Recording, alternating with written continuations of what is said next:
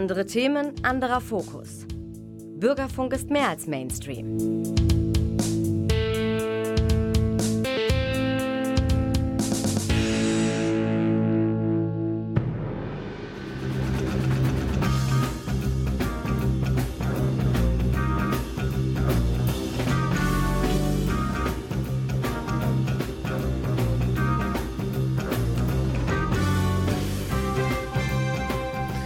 Guten Abend, meine Damen und Herren. In der Mai-Ausgabe des Theatertalks rücken wir diesmal wieder das Schauspiel des Theaters Münster in den Mittelpunkt der Sendung. Wir stellen noch einmal die Stücke vor, die Sie bis zum Rest, bis zum Ende der Spielzeit sehen und erleben können. Und dann möchten wir sprechen über ein hochinteressantes Thema, nämlich die moderne Dramatik, die Sie im Rahmen eines Dramenlabors Anfang Juni miterleben können. Bleiben Sie dran.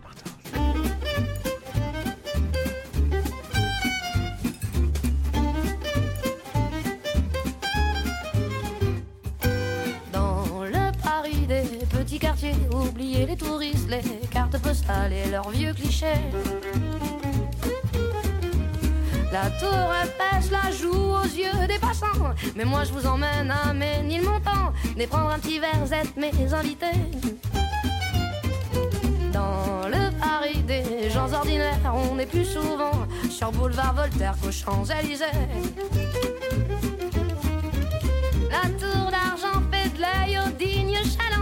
Mais y a la goutte d'or rouge dîne en marrant autour de la table de la simplicité. Au marché de Belleville, on entend chanter les accents mélangés. Au plus de Saint-Ouen, l'esprit de Django plane sur les bistrons.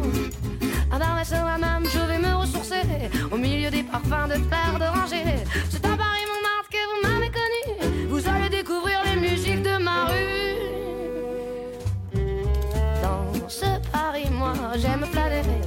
Des clichés, des cartes postales et des vacanciers. Les beaux quartiers vous sont familiers, mais là je vous emmène, vous découvrirez ces endroits oubliés qui me font tant vibrer.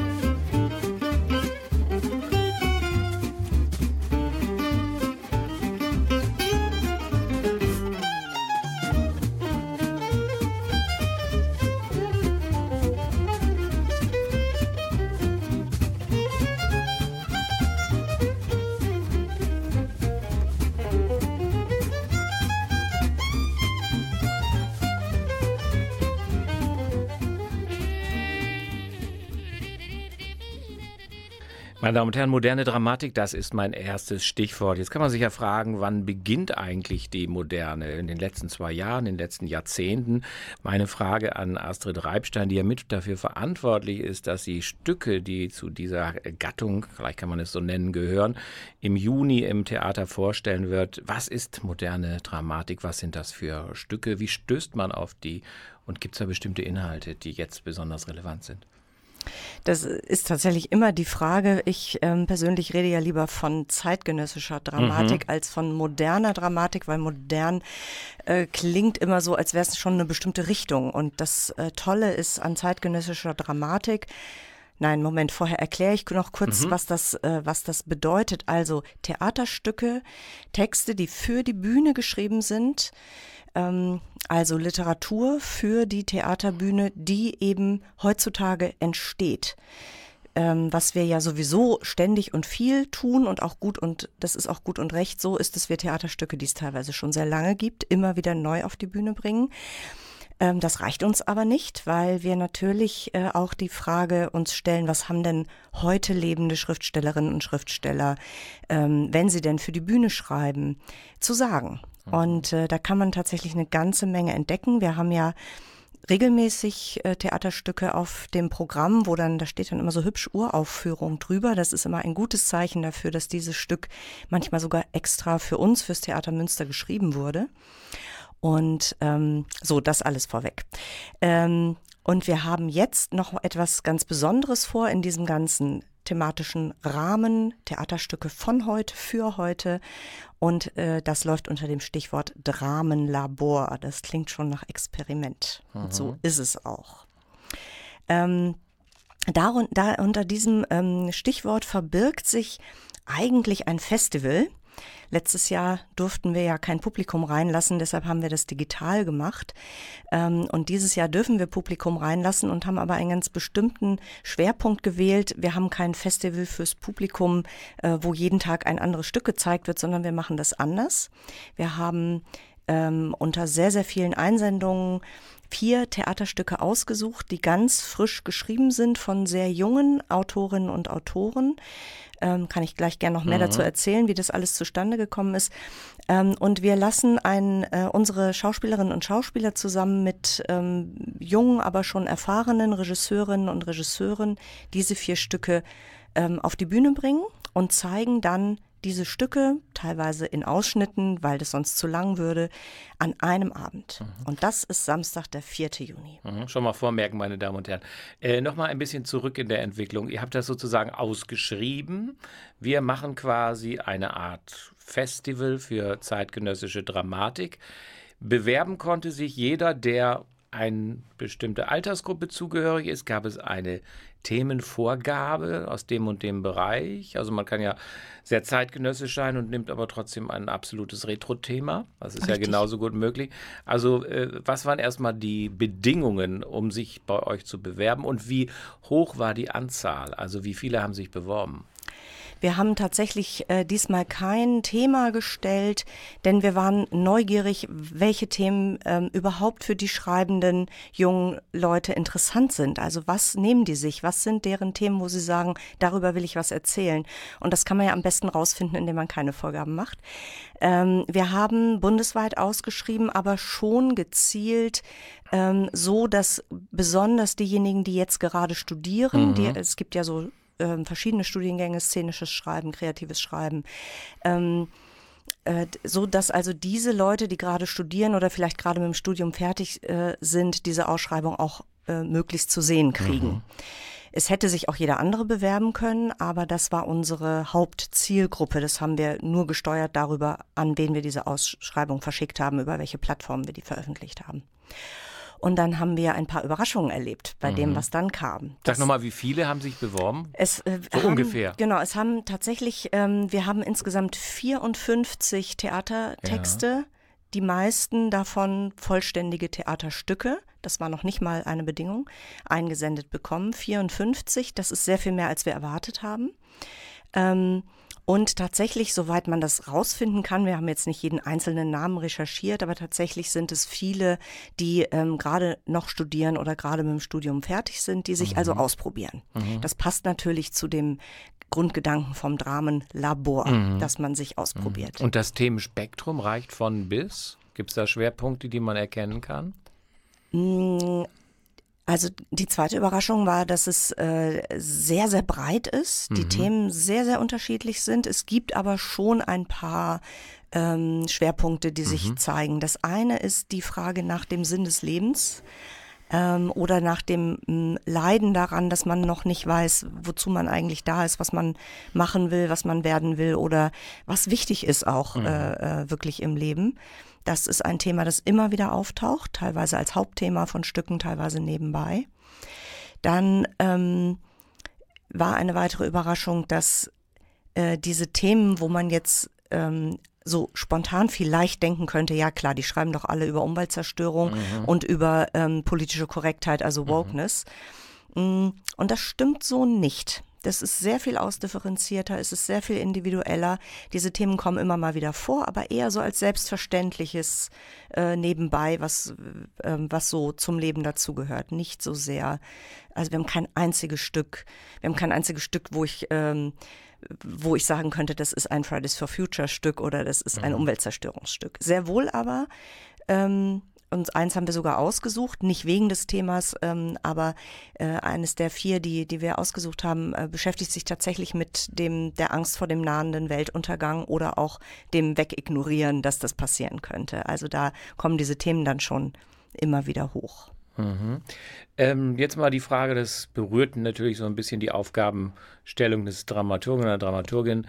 Äh, nach welchen Kriterien sucht man aus? Also ähm, wahrscheinlich fiel die Auswahl sehr schwer. Irgendwann muss man aber es doch auf vier beschränken. Ähm, mit welchen Augen liest man solche Texte? Ja, das ist tatsächlich äh, eine sehr, sehr gute Frage. Ähm, und ich glaube, dass äh, jede Gruppe, die, also Jury oder wie man es nennen will, die solche Auswahl macht, ähm, das teilweise auch erst beim Lesen rausfindet. Natürlich spielt eine große Rolle ähm, die Frage, halten wir das Stück für fähig, dass es wirklich auf der Bühne eine Kraft entwickeln kann, die es beim Lesen nicht entwickelt. Das sollte schon einen Theatertext irgendwie ausmachen. Das ist natürlich nur eine Einschätzung, eine sehr subjektive Einschätzung, ähm, wo wir dann als Fachfrauen, in dem Fall waren es zufällig nur Frauen, ähm, uns austauschen darüber natürlich auch. Äh, wie siehst du das? Wie schätzt, schätzt du das ein? Ähm, ein ganz wichtiges Kriterium ist die Frage, ob die Autorin oder der Autor sprachlich versiert ist. Mhm. Das heißt, ähm, merke ich, kann ich lesen, dass jemand verschiedenen Figuren wirklich verschiedene Sprachen zuordnen kann oder verschiedenen Ebenen aus der, also damit spielen kann oder ist das alles eine Soße? Das würde uns dann nicht so interessieren, ähm, außer die Soße ist schon wieder so kunstfertig, dass es dann äh, wieder funktioniert. Ähm, also Sprachqualität und Umgang mhm. mit Sprache ist ein ganz wichtiger Punkt. Ähm, dann spüren wir, dass jemand wirklich was erzählen will. Oder ist das nur eine Fingerübung? Weil nur eine Fingerübung stößt dann also mm, nicht so auf so große Resonanz bei uns tatsächlich. Mm, und dann, ich habe ja vorhin gesagt, wir haben mehrere Überraschungen erlebt und eine war tatsächlich, dass wir ähm, insgesamt eine, ein wahnsinnig hohes Niveau hatten an Texten. Es gab nur sehr wenig Texte. Also ich würde mal sagen, äh, weniger als ein Fünftel, die wir direkt weglegen konnten und sagen, nee, das ist nichts, das mhm. finden wir nicht gut. Mhm. Und dann hatten wir unglaublich viele Texte, die wir richtig gut fanden und dann, dann wird es natürlich äh, mhm. ähm, eine sehr lange und intensive Auseinandersetzung darüber, äh, was wir wollen, wie das gehen kann und auch wie dann die Mischung nachher ist. Also wir mussten auch richtig gute Texte ablehnen, weil wir uns äh, wegen der Kapazitäten an Räumen und Menschen einfach auf vier beschränken mhm. mussten. Mhm. Und von der Größenordnung oder der äh, Besetzung her, das sind wahrscheinlich eher Kammerspiele, nicht mit einer überschaubaren. Oder gab es dann auch äh, so richtige Aufmärsche von vielen, vielen Personen, die eigentlich gar nicht so jetzt im Rahmen eines Festivals mit einer sehr kurzen Proben und Vorbereitung gar nicht zu bewältigen wären. Oder gab es das auch? Das gab es tatsächlich auch. Aha. Wir waren auch ich hatte so ein bisschen das Vorurteil, dass die meisten wahrscheinlich entweder Monologe schreiben, ja. so innere Monologe, oder ähm, etwas, was wir Textflächen nennen. Mhm. Also ähm, äh, Texte, wo es wenig Zuordnungen gibt und die auch wenig in sich äh, strukturiert sind, sondern die einfach nur so äh, mhm. dahin gehen und die man dann auf, äh, als Regie wirklich erstmal mhm. auseinandernehmen muss und, und zuordnen muss. Und das war gar nicht so. Tatsächlich schreiben die allermeisten ähm, Figuren, also so wie man das klassisch dramatisch kennt. Es gibt verschiedene Figuren, die auch eindeutig zu erkennen sind. Mhm. Ähm, wie psychologisch die sind, ist unterschiedlich und manchmal treten auch Autorinnen und Autoren als Figuren selber auf. Ähm, also da ist, wird dann schon sehr viel mit Formen gespielt, aber sie schreiben Figuren und sie schreiben, was mich auch überrascht hat, eben nicht nur Kammerspiele. Mhm, mhm. also fünf, sechs, sieben bis zehn äh, Figuren in einem Stück, keine Seltenheit.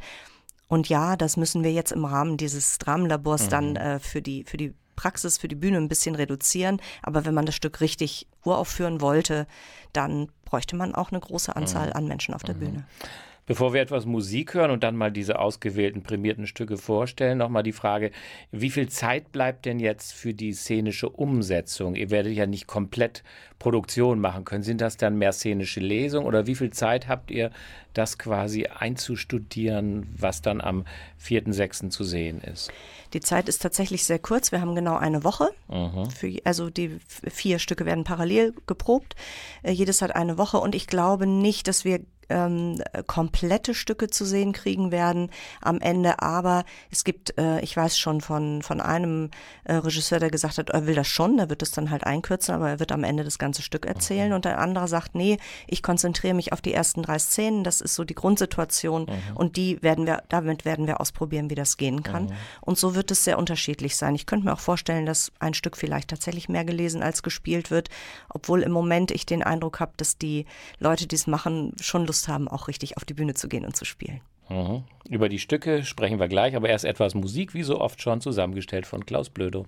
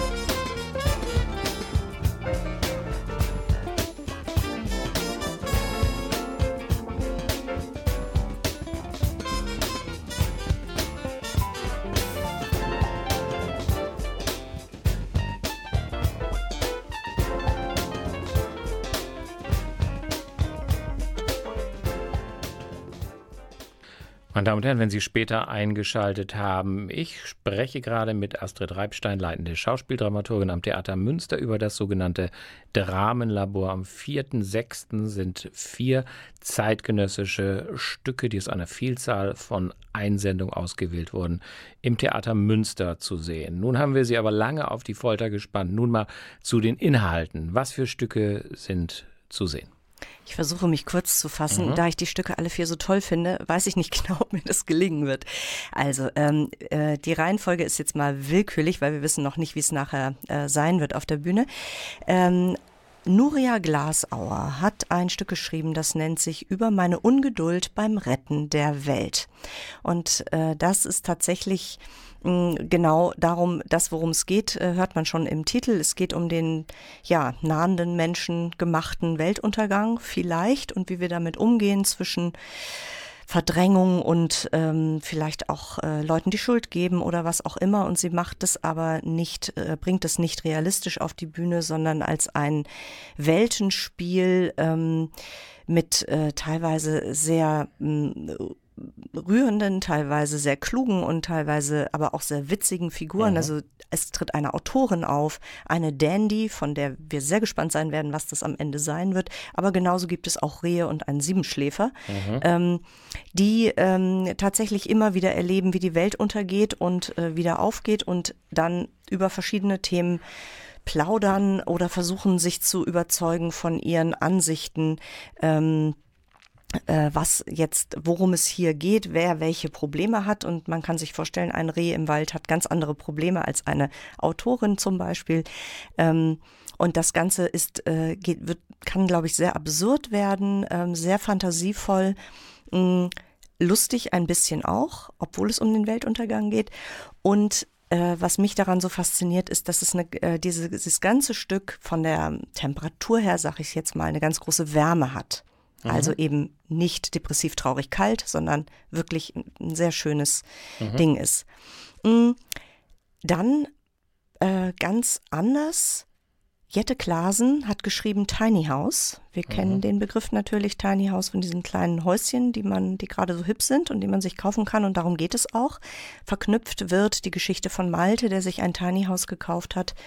Ähm, mit dem, Sp der, dem Grundmotiv des Spiels Monopoly, also auch dieser Illusion, dass man besonders nachhaltig leben würde, nur weil man in einem Tiny House lebt. Äh, Malte ähm, denkt das zwar, aber eigentlich muss er nach und nach lernen oder ist auch klar, dass, das, dass er natürlich total privilegiert ist und sein Tiny House steht auch äh, im besten Wohnviertel der Stadt. Mhm. Dieses äh, äh Stückchen Tiny House ist tatsächlich mh, ich würde es fast als Komödie bezeichnen. Mhm. So, schönes, mhm. schönes kleines Ding. Ähm, natürlich geht es um Kapitalismuskritik und Konkurrenzkampf, aber eben auf eine sehr unterhaltsame Art und Weise. Wiederum völlig anders, weil tatsächlich eher ein, eine, ein Versuch darüber, wie man überhaupt Theaterstücke schreibt, ist äh, von Valentin Wölfelmeier und Roman Eich Shannon und die Schmetterlinge. Ähm, die Schmetterlinge sind eine Gruppe von jungen Männern, die auf einer Tennisakademie äh, zu Tennisprofis und natürlich zu Gewinnern ausgebildet werden. Äh, und sie sollen die Bälle schmettern, deshalb Schmetterlinge. Da kann mhm. man also schon den, den Humor mit rauslesen. Und äh, dieser ganzen Geschichte, die äh, der Tennisakademie, die so ein bisschen so ähnlich ist, wie wir das aus Soap-Operas kennen, mit Konkurrenz und äh, ist der Trainer der Richtige und was will die Chefin und so, ähm, wird entgegengesetzt äh, ein paar Autoren, die nicht zufällig die Initialen tragen der tatsächlichen Autoren, das ist also durchaus so gewollt, die ständig ähm, sich einmischen, weil sie eben sagen, nee, ich will das so schreiben oder nein, ihr müsst es so machen oder du hast hier keinen Text. Das heißt, ähm, es handelt tatsächlich die ganze Zeit darum, wie schreibt man eigentlich so ein, mhm. so ein Theaterstück. Ähm, wiederum mit sehr viel Humor, aber auch sehr klug äh, gemacht. Das ist wirklich für uns ein, richtiges Experiment, wie man mhm. da das auf die Bühne bringt. Aber mhm. so viel kann ich schon verraten. Die beiden Autoren werden dabei sein, wie alle Autorinnen und Autoren in der Woche, aber sie werden nicht selber die Autoren spielen, sondern das wird von Schauspielern gemacht. Ähm, das vierte Stück heißt Jeder Schritt ist ein neuer Ort von Alejandro Vallejo Barguil und ich hoffe sehr, dass ich seinen Namen richtig ausgesprochen habe. Mm, das ist ähm, ein Stück, äh, das ist ein Stück spielt oder ähm, äh, die Personage ist eine Gruppe von jungen Menschen, die eigentlich alle mehr oder weniger auf Sinnsuche sind. Ich habe dabei immer sofort eine Gruppe Studierender gesehen, habe aber von meinen Kolleginnen lernen müssen, dass man das auch ganz anders interpretieren kann. Bin gespannt, wie es auf die Bühne äh, geht und wird dann tatsächlich sehr ähm, psychologisch die Frage, äh, wo finde ich Sinn in meinem Leben, hm, wie gehe ich damit um, dass ich mich ständig selbst hinterfrage, was glaube ich heute vielen Menschen so geht, ähm, und äh, mit welchen Erwartungen und welchen Erinnerungen auch äh, aus meinem Leben äh, kann ich mich auseinandersetzen? Oder was bringt mich da weiter? Oder was ist nur eine, eine, ein Kreis, der nicht endet. So. Ähm, sehr poetisches äh, ähm, Selbstreflexions- Stück, wenn man so will. Mhm. Also das sind die vier Stücke, meine Damen und Herren, die Sie im Rahmen des Dramenlabors sehen können. Zu den Autoren hast du was gesagt, zu den Stücken, zu den Inhalten. Wer sind jetzt die Regisseure, die sich ja in einem sehr begrenzten Zeitraum mit Schauspielern, Darstellern des Theaters Münster darauf ein lassen und eigentlich gar nicht so viel Zeit haben, viel zu diskutieren, viel na, zu streichen vielleicht doch. Aber da sind die jungen Autoren vielleicht auch etwas äh, gekränkt. Also wer macht jetzt jeweils Regie? Mhm. Tatsächlich ähm, wollen wir das gerne in diesem klassischen, äh, wie wir sonst auch Theaterstücke mhm. erarbeiten, Rahmen halten, dass es wirklich eine Regie gibt. Mhm. Äh, ähm, und äh, das ist auch, ähm, glaube ich, das Spannende oder hoffe, das Spannende für die Autorinnen und Autoren, dass sie erleben, wie andere mit ihrem Text umgehen. Auch wenn es vielleicht nicht ganz so ist, wie sie es mhm. gerne hätten oder sich vorher vorgestellt haben. Ähm, und wir haben tatsächlich vier junge Regisseurinnen und Regisseure gefunden, die wir schon kennen und äh, deren Arbeiten wir sehr schätzen, die äh, durchaus schon ein bisschen Erfahrungen haben mit zeitgenössischen Texten ähm, und vor allen Dingen willens sind, es einfach mal auszuprobieren. Mhm. Ähm, das sind Jan Holzappels, Tobias Dömer, Anna Tenti und Damian Popp, mhm. ähm, die zum größten Teil hier in Münster auch schon äh, inszeniert haben und die einfach ähm, tatsächlich, glaube ich, ähm, an dieser Stelle vor allem eins machen müssen, nämlich äh, einfach mal loslegen. Mhm, mhm. Gut, die Autorinnen und Autoren werden sicher anreisen, nicht, zu ihren Uraufführungen. Die sind sogar die ganze Woche über die dabei. Die sind die Woche aus da, mhm. ja. Äh, mal ganz platt gefragt, gibt es einen Preis, gibt es eine Prämie, gibt es eine Auszeichnung? Also ich muss eben kurz einhaken, weil das ist jetzt für die Form wichtig. Ja. Ähm, diese Stücke gelten danach noch nicht als uraufgeführt, weil so. wir ja nur jeweils eine Dreiviertelstunde Zeit pro Stück mhm, haben und mhm. das deshalb nicht äh, den Anspruch haben kann, das ganze mhm. Stück oder äh, das Stück auch in seiner Ausdifferenziertheit wirklich darzustellen. Mhm. Das ist für die Vermarktung später ein wichtiger mhm. Punkt, deshalb sage ich es dazu. Mhm. Ähm, ähm, so, aber das war gar nicht deine Frage. ähm, Auszeichnung. Dankeschön, genau. Wir haben uns gegen einen Preis entschieden und was wir stattdessen machen, ähm, was mir viel besser gefällt, ist, dass die Leute, die kommen, auch die Autorinnen und Autoren, die Regie, die Darstellerinnen und Darsteller, dass die alle gut, normal, mhm. gut bezahlt werden. Ähm, auch die Autorinnen und Autoren für diese Zeit, in der sie hier sind, mhm. äh, mit einem vernünftigen Honorar, wie ich finde. Und ähm, wir sind da sehr dankbar für, weil normalerweise hat man sowas als Theater nicht im Etat. Wir haben aber das große Glück, dass das Land Nordrhein-Westfalen uns fördert, beziehungsweise die Autorinnen und Autoren durch uns fördert im Programm ähm, Neue Dramatik heißt mhm. dieses Projekt bei uns und es äh, läuft unter der Förderung ähm, Neu, neue Wege. Neue Wege, danke schön. Das mhm. Wort fehlte mir gerade. Neue Wege des Landes NRW. Und das ermöglicht uns überhaupt, das hier zu machen. Mhm. Und es geht ja um Professionalisierung und das ist, deshalb finde ich es auch besonders wichtig, mhm. dass die eben auch äh, professionell bezahlt werden. Mhm. Und ich kann sicher irgendwie so ein Package, dann habe ich alle vier, kann ich auch einzeln sagen? Ich meine, oder also wir, einiges rausgreifen, weil ich, das ist heute ja ein langer Theaterabend, der bereits ja um 18 Uhr beginnt. Genau. Mhm. ähm, also natürlich äh, zwingen wir niemanden die ganze Zeit da zu sein, aber wir verkaufen äh, Karten einfach für den gesamten Abend. Und es mhm. wird dann so sein, dass man äh, eine Dreiviertelstunde ein Stück sieht, dann ein bisschen Pause hat, dann das nächste Stück wieder ein bisschen Pause und so weiter. Und wer dann noch mag, darf sogar zu einem Publikumsgespräch danach. Mhm. Was heißt darf? Also wir sind, wir freuen uns, wenn mhm. Leute noch bleiben und mit uns sich austauschen über mhm. das Gesehene. Mhm. Ähm, es ist schon klar, dass es ein langer Abend ist und wir würden niemanden zwingen, wirklich jedes einzelne Stück anzugucken. Aber ich glaube, es lohnt sich. Mhm.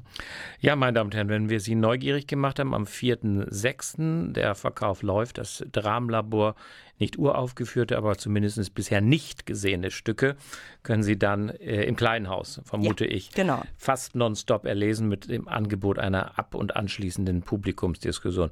So, jetzt geht ja diese Spielzeit in großen Schritten ihrem Ende entgegen. Ende Juni ähm, ist quasi das große Finale erreicht. Äh, wenn ich sage, okay, Dramenlabor ja, aber was bietet ihr denn noch?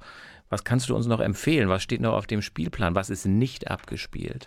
Du gestattest, dass ich jetzt hauptsächlich Werbung fürs Schauspiel mache. Absolut, mach das, deswegen bist du ja da. Genau. Ja, ähm, also für alle, die ähm, dieses Schauspielensemble noch einmal in Gänze sehen wollen, empfehle ich natürlich im Großen Haus die Sommergäste von Maxim Gorki. Wirklich großes Schauspielertheater, Ensembletheater äh, und ein ähm, wie ich finde, sehr berührender, schöner Theaterabend von einem ganz berühmten Regisseur, übrigens Andreas Kriegenburg, inszeniert. Ich bin ganz glücklich, dass wir den nach Münster locken konnten. Ähm, und die Sommergäste spielen wir tatsächlich noch ein paar Mal, eigentlich jede Woche einmal fast, ähm, bis Ende Juni. Ähm, ansonsten äh, kann ich auch sehr empfehlen, es ist allerdings was ganz anderes ähm, und da würde es sich vielleicht auch ähm, lohnen, vorher einmal durchzulesen, ob man das mag. Das ist nicht für jeden was. Ich finde es großartig. Maria Magda im Kleinen Haus, auch eine Uraufführung. Eine Mischung aus dem popkulturellen Genre Horror und feministischer Theorie, die dann doch verblüffend gut aufgeht. Ich mag es sehr. Ähm, aber tatsächlich äh, ist, also die Sommergäste ist, glaube ich, was äh, für jeden, der irgendwie Schauspiel mag. Und Maria Magda, da muss man, glaube ich, schon, ähm, wenn sie es lesen oder sich Bilder angucken und sagen, ach, das ist ja irgendwie witzig, dann gehen sie rein. Mhm, mhm. Die beiden Stücke sind Die beiden noch, vor ja. allem. Mhm. Wir, wir spielen ähm, äh, noch ein oder zweimal, wer hat meinen Vater umgebracht in der U2. Wenn Sie das noch sehen wollen, dann unbedingt reingehen. Das ist danach nämlich dann nicht mehr zu sehen. Mhm, Nächste Spielzeit wie die, genauso wie die anderen Stücke. Ähm, und wir machen etwas, ähm, was vielleicht einige von Ihnen vor vielen Jahren mal gesehen haben. Und zwar ähm, spielt Carola von Seckendorf Welche Droge passt zu mir wieder. Äh, Das hatte Premiere, ich glaube 2008 oder so. Ja, ja, weit äh, über zehn Jahre ist das Lange her. her, Mhm, genau. mhm. Und äh, das spielen wir noch dreimal, ähm, sowohl im Foyer als auch im Theatertreff Mhm. ähm, in der vorletzten und letzten Woche dieser Spielzeit, also Ende Juni. Mhm. Ja, noch etwas Musik und dann geht unser anregender Plausch noch etwas weiter, meine Damen und Herren.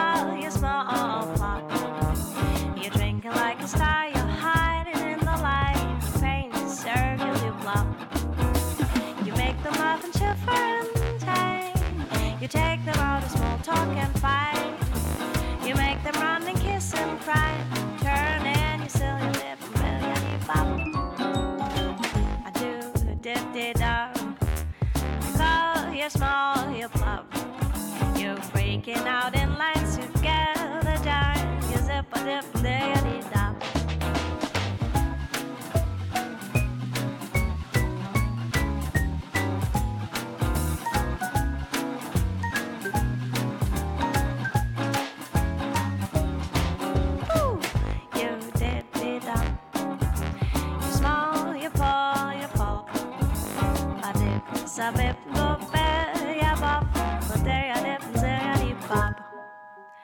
Mr. Rain takes care of all, working so hard, acting so smart,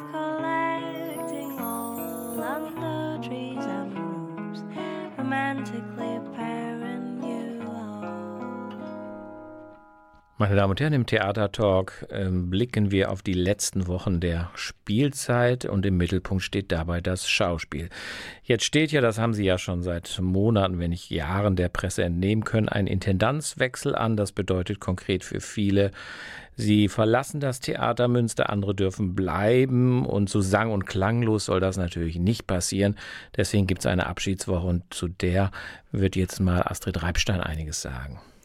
Ja, wir haben ähm, tatsächlich mit allen Sparten gemeinsam zusammengesessen und überlegt, wie man so einen, äh, so einen Abschluss der Spielzeit gestalten kann und ähm, sind zu einem, wie ich finde, sehr schönen Schluss gekommen. Wir ähm, machen ein Festival. Die letzte Woche, die am 20. Juni beginnt, ist unsere letzte Spielzeitwoche und dann bis zum 26. Juni, Sonntag ist der letzte Tag, danach haben wir alle Sommerferien. Ähm, äh, die wird ähm, als äh, Festival den Namen tragen Niemals geht man so ganz. Abschiedsfestival ähm, im Theater Münster.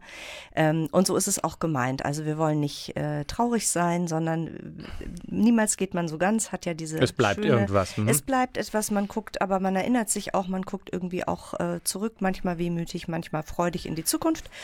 Und ähm, genau das haben wir vor. Es wird viele, viele große, aufwendige Produktionen nochmal zu sehen geben von allen Sparten. Alle Sparten sind im großen Haus vertreten in der Woche ähm, äh, mit wirklich ganz wunderbaren Stücken, wenn Sie die noch nicht gesehen haben, und noch dem zehnten, äh, ja, doch den zehnten Sinfoniekonzert, dann äh, kann man da äh, trefflich nochmal so richtig schön Theater genießen, auch in den kleineren Bühnen. Also eigentlich überall. Und wir haben uns zusätzlich was Wunderbares ausgedacht. Wir werden den, diesen Innenhof an der Theaterruine oder um die The Theaterruine drumherum, ich weiß gar nicht, ob den jeder kennt, ähm, den werden wir ähm, so ein bisschen wie so ein Festivalcafé äh, gestalten. Das heißt, jeden Abend ab 18 Uhr kann man da einfach so hingehen ohne Eintritt. Manchmal gibt es ein bisschen Programm, manchmal kann man sich einfach so dort aufhalten ähm, und tatsächlich äh, oft auch nach den, Produkt nach den äh, Vorstellungen im großen Haus wird auch noch dort gefeiert. Ähm, zumindest, ich glaube, ab Mittwoch oder Donnerstag in der Woche jeden Tag. Ähm, so dass äh, sie auch herzlich eingeladen sind, einfach mal so vorbeizukommen, egal ob sie ein Theaterticket haben oder nicht. Das wird unsere, ähm, ja, unsere letzte Woche sein. Ich darf mit Stolz verkünden, dass das Schauspiel diese Woche eröffnet. Ähm, zumindest diese, äh, die, diesen, diesen wunderbaren, schönen Ort da an der Theaterruine und zwar mit einem äh, ähm, kleinen Konzertprogramm. Vier äh, Kolleginnen und Kollegen aus dem Schauspiel singen unter dem Titel Songs at Sunset äh, zu einer wunderbaren ähm, kleinen jazzigen Band äh, unter der Leitung von Christian Mews ähm, dort draußen. Ja, umsonst und hoffentlich äh, im, in einem schön, an einem schönen, gemütlichen, warmen Sommerabend. So stelle ich mir das vor, am 20. Juni. Wenn man diese Sendung so Revue passieren lässt, dann denkt man ja gar nicht, dass es irgendwie mal ja so eine Pandemie gab, die ja den Spielbetrieb ziemlich eingeschränkt hat. Jetzt Astrid, äh, mal dein persönlicher Rückblick, Theater und Corona, die letzten ein bis zwei Jahre. Ähm, Was hat sich verändert? Was ist auf der Strecke geblieben? Erholt sich das Theater? Werden diese ganzen virtuell digitalen Formate, Streaming und ähnliches auf einmal gleichberechtigt neben dem stehen oder waren das irgendwie nur Ersatzlösungen? Was ist so dein persönlicher Rückblick auf diese für das Theater ja so arg strapaziöse Zeit? Also eigentlich war, ist es ja nichts Neues, was man sagt, Theater ist, äh, äh, das Schlimmste am Theater ist, wenn es nicht stattfindet. Oder auch das Schlimmste für uns ist es, wenn es nie, wenn nichts stattfindet. Das haben wir so massiv zu spüren gekriegt, wie wir es äh, vor der Pandemie nie gedacht hätten. Das ist, diese Regel gilt immer noch, dieses wahre Wort. Ähm, Streaming, online, naja, wir haben, ich habe ja vorhin kurz gesagt, dass wir das Dramenlabor letztes Jahr digital gemacht haben und das war auch ganz schön, aber das sind halt auch Produktionen gewesen, die für die Kamera dann entstanden sind. Das ist einfach eine andere Art von äh, von, von ähm, Medium und eine andere Art von Kunst ist da gefragt und das ist auch toll. Ähm, ich glaube aber, dass das Live-Erlebnis und das, was in dem Moment zwischen Bühne und Publikum an Komplizenschaft passiert im Moment einer Aufführung, dass das nicht ersetzbar ist durch irgendwas Digitales. Ich bin sehr froh, dass wir die digitalen Möglichkeiten hatten in der Zeit, wo wir nichts anderes konnten. Ich glaube aber, dass das nicht die Zukunft ist oder vielleicht ein, vielleicht ein, eine weitere Ausdifferenzierung von, wie man Geschichten erzählt. Ähm, ich bin aber ein absoluter Fan von Live im Hier und Jetzt und in körperlicher Präsenz. Das macht tatsächlich etwas anderes und es ist eine andere Form von Lebendigkeit, die ich nicht missen möchte. Jetzt äh, müssen wir ja nicht verhehlen, dass Land auf Land ab die Zuschauer nicht in Massen in die Theater zurückströmen. Meinst du, das passiert wieder oder ist das ein Aderlass, von dem man sich so schnell nicht mehr erholt, weil da noch Skepsis ist, weil man einfach vergessen hat, dass es Theater gibt? Oder findet, dass das Sofa ja auch ganz bequem ist? Ja, ne? und es geht auch zu Hause, sich unterhalten zu lassen und so weiter. Stimmt ja auch. Kehren wir zur Vor-Corona-Zeit zurück, deiner Meinung nach? Wie schätzt du es ein? Mm, Also ich glaube, dass ähm, ein Punkt, der ganz wichtig ist, ist die Verlässlichkeit wieder, die wir ja im Moment mit, solange die Pandemie noch andauert, passiert es halt immer wieder, dass Menschen krank sind, auch in unserem in unseren Ensembles. Und ähm, wir sind eben keine Fließbandarbeit und deshalb ist es nicht, äh, sind es, also man kann manchmal umbesetzen, aber manchmal eben auch nicht und dann muss was ausfallen. Und wir haben so viele Ausfälle gehabt, dass ich verstehen kann, wenn Publikum, was wir sehr merken, sich jetzt ähm, kurzfristiger entscheidet und oft erst an die Abendkasse kommt, während sie vorher vielleicht zwei Wochen vorher sich Karten besorgt haben, weil wir verlässlicher sein konnten als Theater.